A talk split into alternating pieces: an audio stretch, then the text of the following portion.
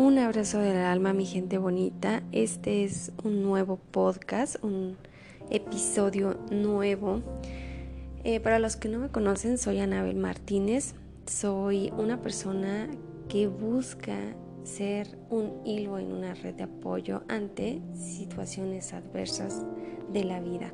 Soy tanatóloga, soy gerente en gerente en aspectos de salud y soy mamá de dos. Soy una persona que se dedica a fortalecerse emocionalmente para poder acompañar a todas estas personas. El día de hoy vamos a comenzar con uno de los temas que yo creo que sin duda alguna todos vamos eh, atravesando y son las diferentes pérdidas o los diferentes duelos que vamos atravesando a lo largo de nuestra vida. Existen muchas definiciones acerca de lo que es la pérdida o lo que es el duelo, pero sé que sin duda alguna es algo que nos marca, es algo que nos deja una herida en el alma, de esas heridas que no se ven. Y bueno, vamos a estar hablando de los diferentes y vamos a comenzar con eh, una de las pérdidas que yo creo que desde niños vamos teniendo y es la pérdida de la infancia cuando entramos a esta eh, edad de adolescentes donde pues evidentemente ya no podemos o nos restringimos un poco a jugar ciertas cosas, a poder eh, contribuir como niños. Y, se me hace muy curioso y muy chistoso el, este aspecto que vamos perdiendo sobre eh, la capacidad de asombro.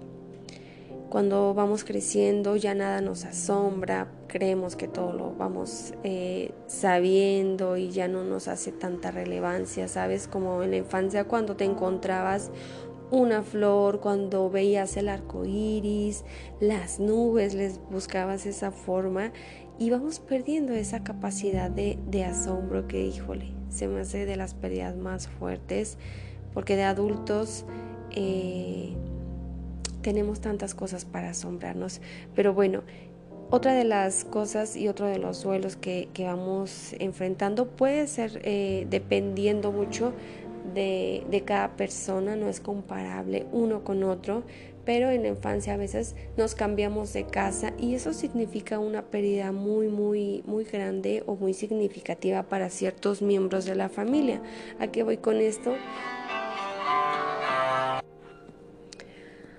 Aquí existen muchas personas o mamá o papá que eh, simplemente tenemos la acción de mudarnos ya sea a otra casa o a otra ciudad y no tomamos o no platicamos con todos los miembros de la familia y esto efectivamente pues implica más eh, pérdidas o más duelos. ¿Por qué? Porque quienes ya estén trabajando, pues se tienen que retirar de sus trabajos y continuar en otros.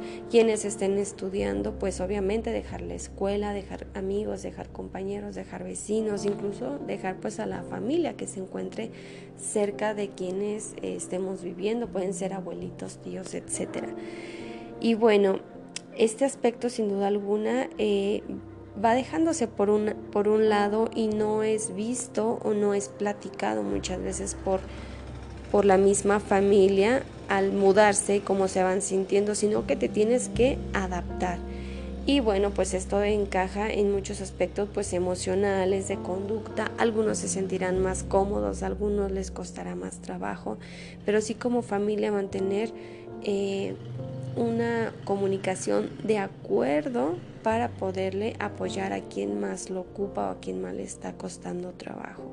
Y de lo contrario, si no se puede ayudar, pues buscar la ayuda externa, ya sea a través de eh, psicólogos, tanatólogos, para que puedan eh, contribuir en este proceso de adaptación y pues obviamente realizar su, su proceso y de agradecimiento eh, a los que ya han, han pasado por este proceso de adaptarse y sentirse pues otra vez cómodos. Yo creo que sin duda alguna una de las pérdidas que más nos pueden marcar pues es la muerte, la muerte de algún ser querido y yo creo que en este aspecto la comunicación y el proceso de poderlo entender es la gran diferencia. ¿A qué voy con esto? A que nosotros como personas eh, y más en Latinoamérica este proceso de la muerte pues aún sigue siendo tabú, aún sigue siendo un tema de no lo toques, no lo llames. Eh, y bueno, cuando se presenta una situación así es ver cómo reaccionamos ante eso. Existen duelos donde eh, podamos anticipar esta acción, que es los duelos anticipados, que es ante una enfermedad. Podemos ver cómo la persona pues se encuentra enferma, eh, su proceso de vida pues va como una velita apagándose, ¿no? Disminuyendo esa luz, pero todos los que están alrededor pues pueden sentir ese proceso y pueden llevarlo a la acción a manera mm, pues positiva o más bien de manera efectiva, afectiva también para, para todos los miembros de la familia. Yo creo que sin duda alguna este aspecto pues es el proceso y el regalo más bonito que se puede tener. ¿Por qué?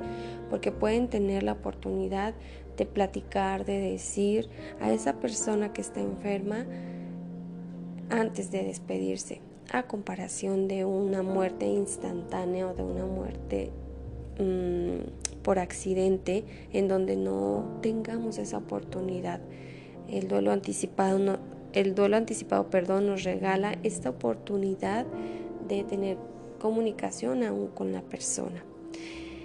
Y bueno, eh, para esto existen muchos, muchos procesos. Hay personas que acompañan en, estos, en estas situaciones, que es los cuidados paliativos, donde es un soporte de diferentes personas que pueden ayudar a la misma familia a ir elaborando el duelo y efectivamente al, mismo doliente eh, a, despedirse, a sanar, a sentirse tranquilo para el momento de su partida. Pues bueno, eh, estos fueron algunos de los, de los duelos que les quería yo mencionar a este principio, pero eh, también me gustaría mucho mencionar que cada duelo es personal, no podemos comparar, aunque sea el mismo duelo, no podemos comparar el dolor que quizá yo siento con el dolor que quizá mi hermano o mi hermana puedan sentir. Eh, entre amigas probablemente podamos tener la misma pérdida de mamá o de papá, pero no significa que sea el mismo sentimiento, el mismo dolor, yo ya pasé por esto, hazle así, hazle acá. Yo creo que más bien, y es tan conveniente escucharse a uno mismo, eh, sentir, sentir el dolor, el dolor es parte del proceso del duelo, pero eh, es transitorio, puede ser transitorio, aceptamos las emociones, las abrazamos, las agradecemos, pero les damos eh, también su flujo para poder accionar un, duelo sano, un duelo que puede ser pues parte de un, de un gran aprendizaje, de una gran acción de amor. Y bueno, este sería como como el primer capítulo. De corazón les mando un abrazo.